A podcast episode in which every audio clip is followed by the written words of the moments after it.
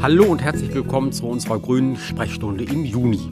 Mein Name ist Werner Peitzmann. Ich kümmere mich bei Compo um die Arbeitsbereiche Kundenschulung und Fachberatung. In der Fachberatung erreichen uns immer eine Reihe von Fragen und eine Frage, die in jedem Jahr mal mehr, mal weniger stark aufkommt, ist das Thema Schnecken. Und so fragt beispielsweise der Stefan, Hallo, die Nacktschnecken fressen uns ständig meinen Salat weg. Und meine Freundin und ich würden gerne wissen, wie man da am besten gegen vorgeht. Da kann man eine ganze Menge drauf sagen und ich denke, ähm, eine gute Bekämpfung ist möglich. Je nachdem, wie man es auch machen möchte, ähm, gibt es da unterschiedliche Ansätze, um einen Schneckenbefall wirklich auch effektiv in den Griff zu kriegen. Vielleicht schauen wir als erstes mal, welche Schnecken das sind, welche Schnecken Probleme machen.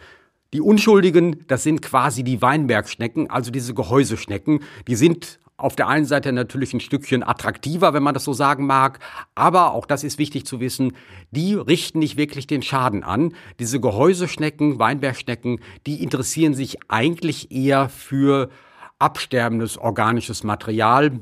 Von daher sind die gar nicht bekämpfungswürdig und noch anders gesprochen, man darf sie auch gar nicht bekämpfen, da sie unter Naturschutz stehen. Anders sieht es aus mit den Nacktschnecken. Das ist beispielsweise die Gartenwegschnecke, das ist die spanische Wegschnecke oder die Ackerschnecke. Die machen natürlich ganz erheblichen Schaden.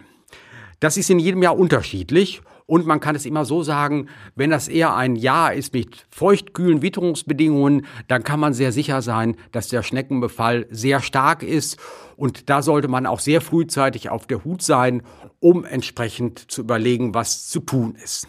Natürlich, auch das ist wichtig zu wissen, wenn der Garten relativ naturnah gestaltet ist, das bedeutet auch, dass sich da viele Wildtiere aufhalten, dann wird der Befall mit Schnecken automatisch nicht so umfangreich ausfallen. Wenn beispielsweise eine Igelfamilie sich wohlfühlt, dann werden die Igel dafür sorgen, dass die Schnecken alle aufgefressen werden.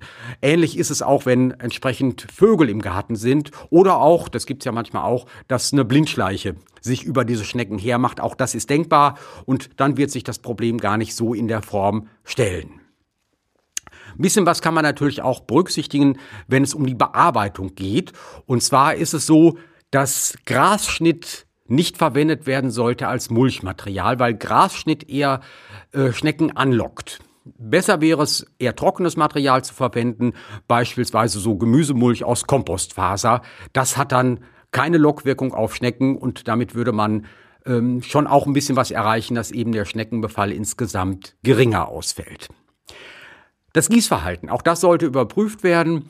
Gut wäre es, wenn man eher am Morgen gießt und auch sehr gezielt gießt, einfach um sicherzustellen, dass dann bis zum Abend hin, wenn die Schnecken wieder munter werden, dass dann der Boden einigermaßen gut abgetrocknet ist und auf trockenem Boden fühlen sich die Schnecken einfach nicht so wohl, tun sich auch schwerer, sich fortzubewegen. Von der Seite her kann man eben auch da eine ganze Menge mit erreichen den Boden aufzurauen. Auch das ist eine gute und effektive Möglichkeit in zweifacher Hinsicht. Einerseits, dieses Aufrauen sorgt dafür, dass die Schneckeneier, die im Boden abgelegt worden sind, eher austrocknen und eben auf so einem aufgerauten Boden, ja, können sich die Schnecken einfach nicht so gut fortbewegen. Sie schaffen das, aber das fällt ihnen deutlich schwerer und man sollte einfach alles unternehmen, dass es eben den Schnecken schwerer fällt, sich fortzubewegen.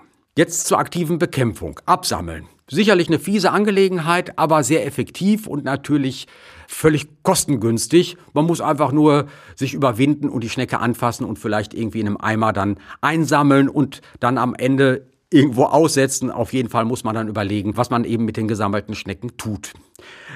Manchmal findet man das so als, als Hausmittel, dass man die Schnecken mit Salz bestreuen sollte. Da muss ich sagen, das muss nicht sein. Das ist einerseits fies, es ist auch Tierquälerei und da gibt es bessere Möglichkeiten als eben diese Salzvariante. Noch dazu alles das, was an Salz eben nicht auf der Schnecke landet, sondern auf dem Gartenboden landet, tut dem Boden nicht gut, um das mal ganz vorsichtig zu sagen. Von daher wirklich da die Finger von lassen.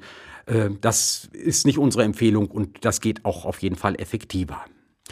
Manchmal liest man auch was von Bierfallen. Das kann man sicherlich eher empfehlen, das geht gut.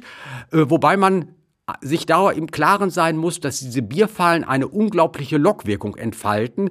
Das kann also gut sein, dass dann auch äh, die Schnecken aus Nachbars Garten in den eigenen Garten kommen, weil einfach dieses Bieraroma wirklich ja, sich weit ausbreitet und die Schnecken anlockt. Aber äh, gar keine Frage, diese Bierfallen, das ist eine effektive Möglichkeit. Wenn der Befall sehr stark ist, kann man auch zum Schneckenkorn greifen, zum Bioschneckenkorn greifen. Und da wird ein natürlicher Wirkstoff verarbeitet. Das ist Eisen-3-Phosphat. Eisen-3-Phosphat kommt so in der Natur vor und wird eben dann auch als Schneckenkorn verwendet und sorgt dafür, dass bei der Schnecke, wenn sie eben dieses Eisen-3-Phosphat aufgenommen hat, ein Fraßstopp ausgelöst wird. Die Schnecke kann also nicht mehr weiterfressen, kann keinen weiteren Schaden mehr anrichten und das ist natürlich das, was man an der Stelle haben möchte. Es bleibt nichts Giftiges übrig, das baut sich dann später zu Eisen ab und zu Phosphat ab und das braucht die Pflanze ja als Nährstoff. Ähm, natürlich wichtig, das gilt generell bei Pflanzenschutzmitteln, aber eben auch beim Schneckenkorn, das wirklich nur so verwenden, wie es in der Packungsbeilage beschrieben ist. Ähm, nicht nach dem Motto agieren, viel hilft viel, das ist an der Stelle völlig falsch, würde auch kein besseres Ergebnis erzielen äh, entsprechend der Gebrauchsanleitung einsetzen, dann ist das hundertprozentig richtig und effektiv so.